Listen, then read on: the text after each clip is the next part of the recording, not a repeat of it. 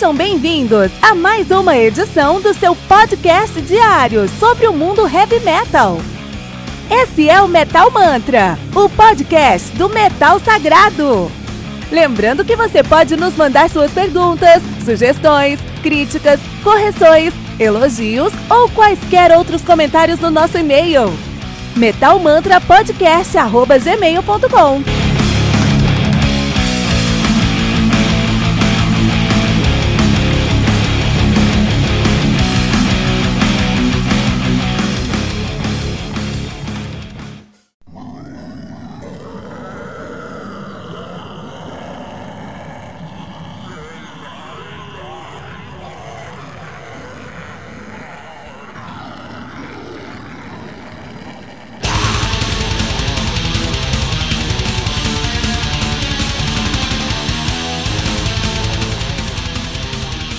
Diamond do Mayhem, álbum lançado no dia 25 de outubro de 2019 pela Century Media Records, álbum que conta com 10 músicas, totalizando 49 minutos de play, que é um épico, isso é um, uma duração épica para um álbum de black metal. Mayhem, que são os fundadores do black metal, não são eles que criaram black metal, mas a gente pensa em black metal, a gente pensa em Mayhem, então sim, eles se apropriaram como pioneiros fundadores do black metal. Mas algo que eles formaram foi a cena de black metal norueguesa, mais especificamente a cena black metal de Oslo, mais especificamente The Inner Circle of Heavy of Black Metal, né? The Inner Circle of Black Metal, né? Então os caras estão nativos aí desde 84, é, pararam em 93, voltaram em 94, estão nativos desde então. Eles tiveram dois nomes antes de Mayhem. O primeiro foi Wolfslayer's Abyss, que é muito ruim. e o segundo é Musta, que significa negro em finlandês. Olha aí. Uh, então os caras têm uma discografia é bem interessante. Eu vou falar primeiro dos álbuns principais, mas a maioria, a maior parte, a parte mais relevante na verdade dos álbuns do Mayhem são antes do, do, do, do seu debut, né? São os álbuns demos, são os EPs que eles tiveram, né? Então eles tiveram seu debut, o The Mysteries Dom, The Mysteries Dom Satanas, The Mysterium Dom Satanás. Depois de 94, depois lançaram Grand Declaration of War de 2000, Chimera de 2004, Ordo Ad Cal de 2007, Esoteric Warfare de 2014 e agora o Diamond de 2019. A banda altamente formada por Necro Butcher no baixo, membro fundador, Uh, Hellhammer, bateria, ele tá nativo aí com os caras desde 88, né? Um, Attila Kizar, tá com os caras desde 93 na, no vocal. T-Lock na guitarra, né? Que tá aí desde 2011. E o Go, também na guitarra, tá desde 2012. Essa aí é a formação atual. Vamos falar um pouquinho sobre a discografia dos caras antes do The Mystery Don Satanas, que é muito importante para a carreira dos caras.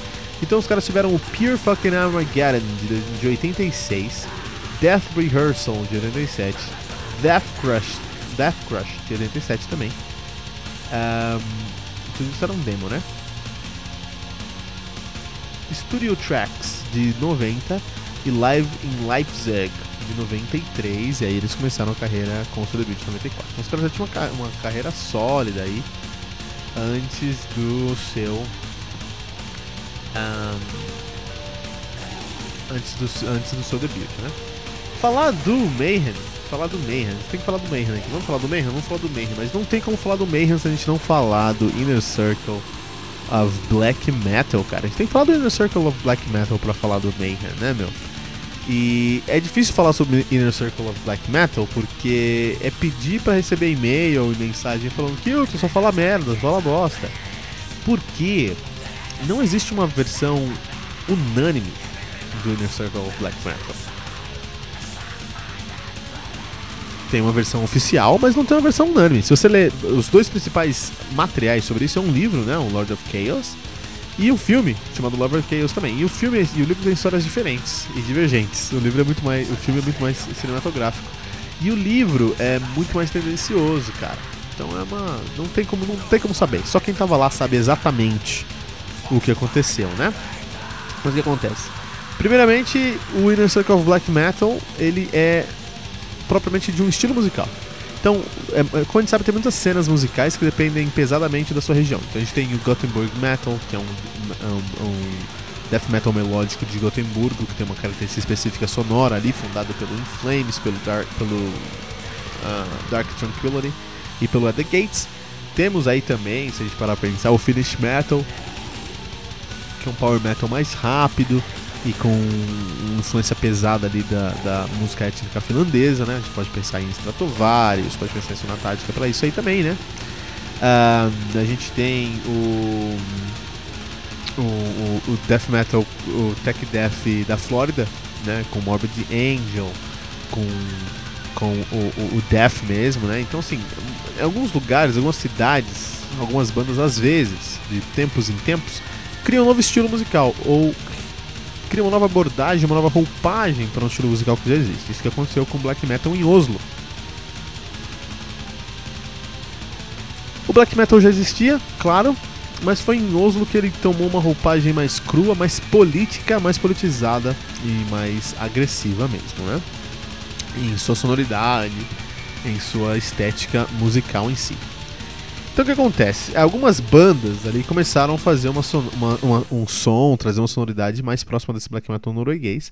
E algo em comum entre todas essas bandas eram que eram bandas que tinham um. Eram black metal, mas tinham um pé no metal extremo. Então tinham mais, mais agressividade, mais peso, mais ódio em suas letras e seus riffs mesmo, né? E o principal nome dessa, desse, desse desse momento aí, dessa cena, foi o Mayhem mesmo, né? Desde o seu princípio foi o Mayhem. Tem o Immortal, tem, tem o Thorns, tem, tem muitas bandas ali que estavam ao redor, mas o principal nome foi o Mayhem. E o que fez o, essa cena ser ainda mais importante, mais relevante, mais digna de nota aqui, foi tristemente o suicídio de, do vocalista do Mayhem, do Dead. Então, Dead, que era o vocalista do Mayhem, é, ele se suicidou, ele cometeu suicídio em 91. Então, o que aconteceu foi o seguinte: e, é uma história bem triste porque ele era uma pessoa bem introvertida, bem depressiva e ele morava junto com a banda numa casa lá em Oslo, né? E um dia os caras chegaram lá e ele estava morto. Ele tinha cortado os pulsos e o pescoço. Ele se cortava muito durante os shows. Ele ficava muito tempo lá fazendo o corpse painting dele, né? Corpse painting é aquela roupa, aquele aquela maquiagem branca com olhos negros, sabe? Então ele ficava muito tempo fazendo seu corpse painting e quando ele entrava no palco ele se cortava, cortava os braços, as pernas, assim, durante o show e o pessoal gostava, assim, falava, nossa, que da hora. E o pessoal não viu os sinais que ele estava pedindo ajuda, que ele estava com um problema psicológico ali. E ele não se, não se não aguentou e ele cometeu suicídio. Ele teve um ferimento de espingarda na cabeça, fora os pulsos e os pescoços cortados, né? Então o que acontece? Ele não morava sozinho, ele morava com os outros membros do, do Mayhem, né? E aí o que aconteceu? O Oysten, é, que é o, o Euronymous, né? Ele ligou pro. Ele ligou pro. pro, pro, baixista, o, o Necrobutcher, que também morava na, na, na mesma casa, e falou: Olha, é, não sabe o que aconteceu, cara. O Dead ele fez algo muito legal, ele se matou. E aí o, o Necrobutcher falou: Você é louco? Isso não é legal, cara, isso é uma merda. E aí o Euronymous falou, relaxa, eu tirei foto de tudo. Tá tudo com foto aqui. Então. Já mostra que o negócio não tava muito certo. Esse Euronymous aí, musicalmente falando, é um gênio. Musicalmente falando, ele criou uma estética para o black metal que é incrível. Mas o cara não batia bem, né? O cara tinha problemas ali sérios também, né? Então o que aconteceu? Essas fotos que ele tirou do suicídio do Dad, ele, muitas, muitas uh, pessoas, uh, muitos membros ali do, do Inner Circle falaram, não, fome com isso aí, cara, você é louco. Isso aí é terrível. Muitas outras pessoas, por exemplo, o próprio Necrobutcher falou, olha, eu conheço o Euronymous muito, bem, muito tempo e eu, eu acho que ele só tirou essas fotos e tratou isso aí tudo com brincadeira para conseguir sobreviver esse momento. Ele não conseguia é, entender que um cara que ele cresceu junto, que ele tocava junto, que trabalhava com ele, tinha se matado, cara. Então foi um mecanismo de defesa. Pode ser verdade? Pode, mas uma vez não tem como saber, a gente não tava lá, né? Só quem tava lá sabe. Essa é a mágica do, do, do Inner Circle. Só quem tava lá sabe, cara. A gente pode especular muitas coisas aqui. O Euronymous, no final de tudo, uma coisa a gente sabe com certeza. Ele pegou essa, essa foto e ele usou em um EP dos caras, cara. Ele foi lá e fez um EP e nesse EP, numa demo lá, ele colocou essa foto do Euronymous morto, cara. Então, assim, independente de se aquilo é um mecanismo de defesa para ele ou não, cara, o que ele fez é, é completamente é, é, é repreensível, né, cara? É completamente repreensível, assim, é algo assustador até, né? E isso foi o começo de tudo, porque com a morte do Dad, o black metal começou a crescer em relevância, né? Porque apareceu no jornal e tudo mais, então as pessoas começaram a ouvir. E aí, como o black metal começou a vender, começou a crescer em relevância, começou a vender mais. Como começou a vender mais, muitas bandas começaram a se tornar black metal. Tá? E, e, agora a gente tem que falar uma coisa muito importante sobre o Inner Circle. O Inner Circle, como qualquer movimento, não como qualquer cena musical, mas como qualquer movimento aí é, é, popular, movimento pop, movimento de mídia, era um movimento que buscava seu fim o dinheiro, cara. O que aconteceu? O Euronymous foi lá e quando ele publicou essas, essas fotos aí no, no, numa, no EP dele aí, a galera ficou maluca e começou a buscar, né, meu? E aí nisso ele falou, puta, eu vou usar. E começou a tocar com. Começou a fazer mais black metal. Ele falou, puta, eu não vou perder essa oportunidade, né? O Euronymous falou. Ele foi lá e abriu uma loja de discos, né? Chamada Elvet. Elvet, que é inferno em norueguês. Ele foi lá e abriu uma loja chamada Elvet. E nessa loja ele tinha discos, ele fez um estúdio lá depois, né? Que era o. o, nome do estúdio era. Não vou lembrar o nome do estúdio, mas tinha um estúdio lá que ele fez também. A Death Like Silence Productions. Esse é o nome do estúdio, né? Então tinha um estúdio, tinha a loja de disco, mas era um prédio muito grande, o aluguel era muito caro e ele tava fazendo mais dinheiro porque ele tinha mais bandas aparecendo lá, tinha mais gente comprando discos lá, aparecendo por lá em geral, mas não tinha o suficiente para se manter. Então ele falou: Puta, eu preciso aí criar algo maior fazer algo maior. E ele foi lá e criou o Inner Circle of Black Metal. Então, a gente não pode falar que ele criou o Inner Circle of Black Metal, logicamente, uma das versões, porque não era algo. O próprio Euronymous, o próprio. Uh, Bur, o Varg, Varg, Varg Virknes, né, o, o, vocalista do Burzum, ele mesmo falou: não, nada a ver, não tinha. Não tinha um, um, um, um cartão de visita, não tinha uma associação, não tinha não, cara. Você chegava lá e e era isso. Era só um nome que a gente usava, não era uma associação. Isso algumas pessoas falam. Outras pessoas falam que era um culto. E depois que eles tocavam lá e faziam tudo mais, eles se juntavam e tinha um culto lá, o líder era Eurônimos, e não, isso aqui é de verdade Inner Circle. O que, que, é verdade? Não dá pra saber, cara. Não dá pra saber o que é verdade. Mas o fato é que a Helvet se tornou realmente um ponto ali onde os caras eles se reuniam e eles. É, para entrar, isso é muito interessante, porque pra entrar no Inner Circle você tinha que ser convidado e aceito. Você não podia só falar que queria, assim, né? E aí eles só aceitavam homens, só aceitavam homens brancos, só aceitavam homens brancos puros, só aceitavam homens brancos puros que tinham uma banda de black metal que se encaixasse ali no conceito deles.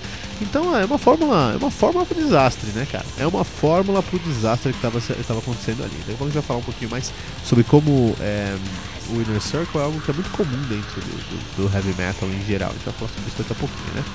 Só que eles tinham uma, uma, ideologia, e essa ideologia, independente se é verdade ou não, faz muito sentido porque eles, isso é comprovado em letras, em o que eles pensavam, em livros, em documentários, né?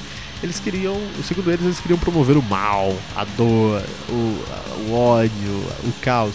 Isso é complicado, cara, porque não tem a menor consistência ideológica, né? Isso que eles fariam. Mas eles justificaram essas palavras que na opinião eram vazias, não porque qualquer vazias, né? Se alguém chega, chega um moleque de 18 anos, 20 anos e fala, ah não, vem aqui distribuir o mal, o caos e a dor, putz, você não vai levar em consideração, né? Mas aí eles começaram a queimar igrejas. Entre 92 e 95 eles queimaram mais de 50 igrejas, cara. Entendeu? Isso é terrível para um país pequenininho como a a, a, Noruega, cara, que não tem muito mais que 50 igrejas. Basicamente todas as igrejas do país foram incendiadas por causa deles, cara. Se você parar pra pensar, né?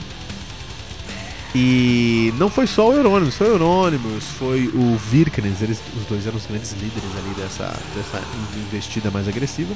E muitas outras pessoas membros do, do Inner Circle, né? Mas olha que interessante. O Varg Virknes, ele depois que aconteceu todos esses, esses, esses escândalos aí de igreja, ele começou aparecendo aí na TV muito, cara. Começou, começou a aparecer muito na TV aí, né? É... E aí, quando apareceu muito na TV, ele chamou uma entrevista. Falou, vou fazer uma entrevista. Então ele colocou sobre o, o, o pseudônimo dele, né? O Count Schnapt. Nome Count. O é complicado. Count Grishnak. Isso mesmo, Count Grishnak. Ele falou: Ah, sou Count Grishnak e eu que queimei as igrejas, entendeu? E ele deu detalhes de como as igrejas foram, foram queimadas antes da polícia revelar, então realmente tinha provado que era ele. A gente fez isso porque a Noruega hoje está sendo invadida pela cultura ocidental. Isso que ele falou na entrevista. Ó, a Noruega está sendo invadida pela cultura ocidental. O norueg norueguês é, é, é, pagão de. A nossa cultura é pagã, nossa cultura não é cristã. A gente precisa combater o cristianismo aí, porque o cristianismo está roubando o nosso, nosso país. Né? Isso que eles falavam, que ele falou na entrevista lá. E queimei, queimei igrejas mesmo. Isso que, foi o que ele falou. Isso gerou um boom, né? Então saiu no jornal, o jornal publicou isso, cara. Nossa, todo mundo queria saber o que, que era.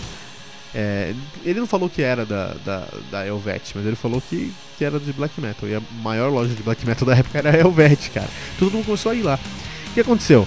Ele foi preso por isso, ficou seis semanas preso. É interessante, porque ele preso ele falou o seguinte, aí a gente consegue entender um pouquinho por que, que ele fez isso. Porque ele preso, ele ficou seis semanas preso, porque de verdade ele precisa ter confessado, ele não tinha, não tinha pego um flagrante, nada, não tinha muitas provas lá de verdade. Né? Até porque ele não tinha queimado todas as igrejas, só algumas. O que também não muda a situação. Apesar que ele falou que ele matou uma pessoa também. Enfim, ele ficou só seis, seis semanas preso. Isso é um problema, cara.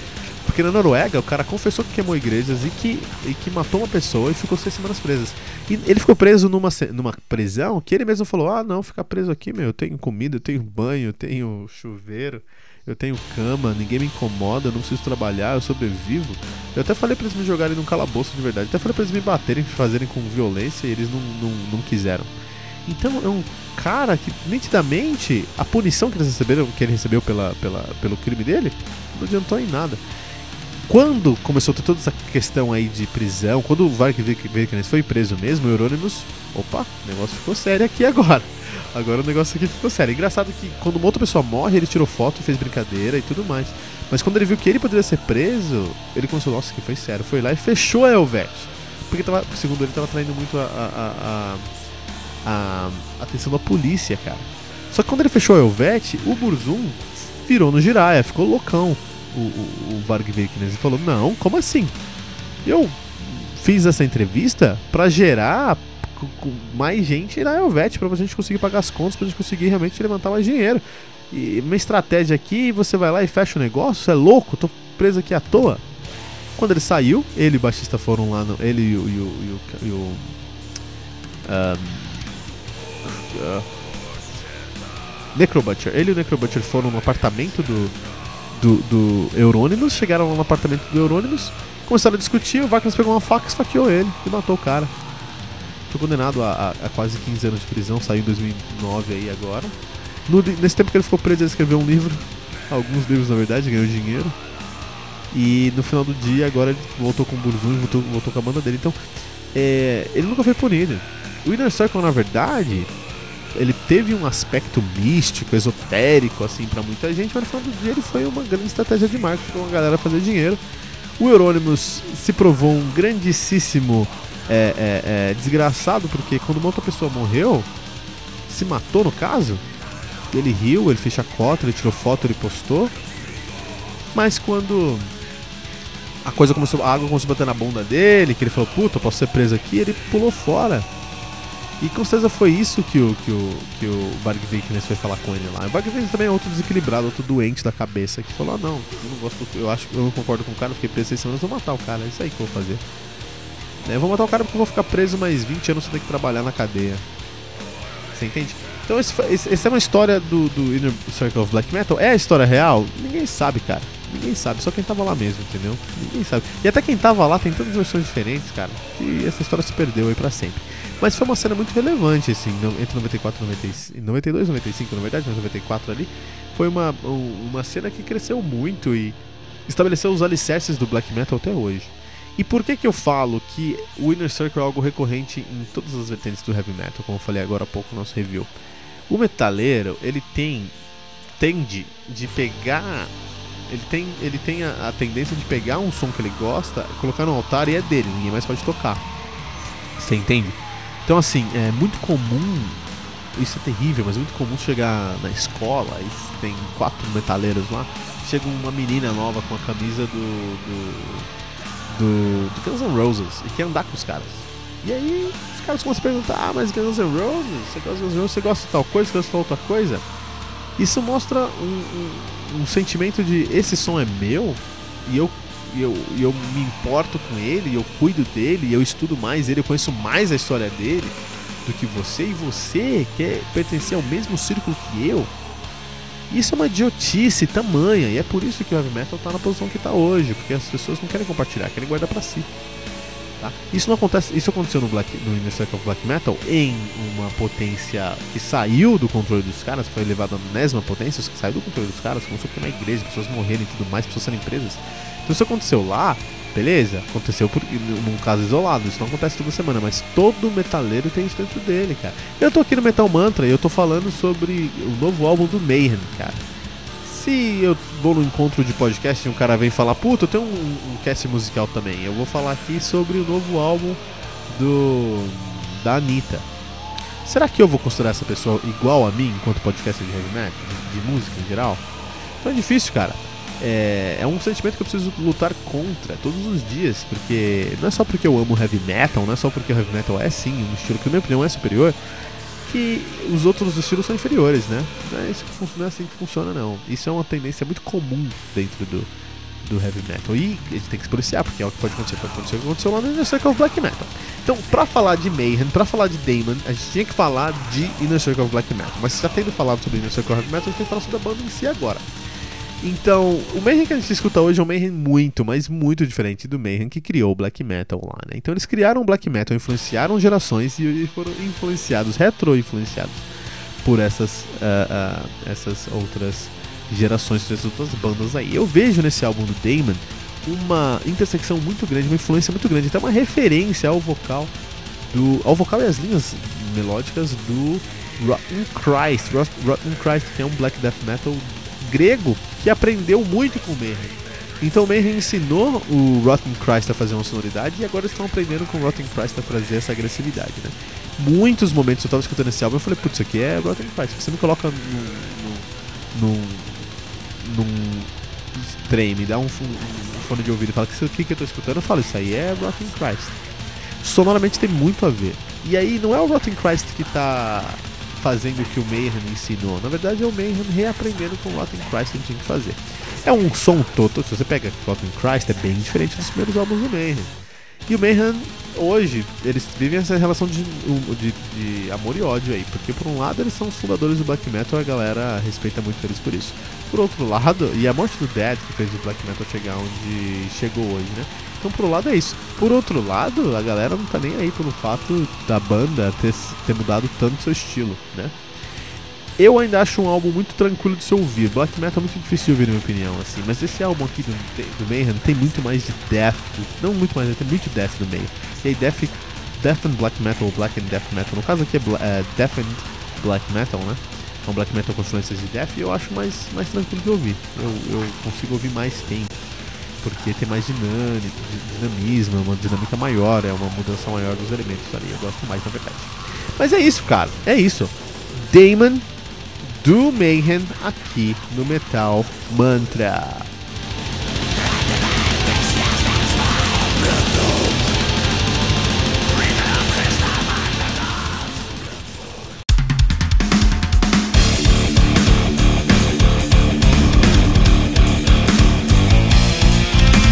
Você ouviu mais uma edição Metal Mantra, o podcast do Metal Sagrado.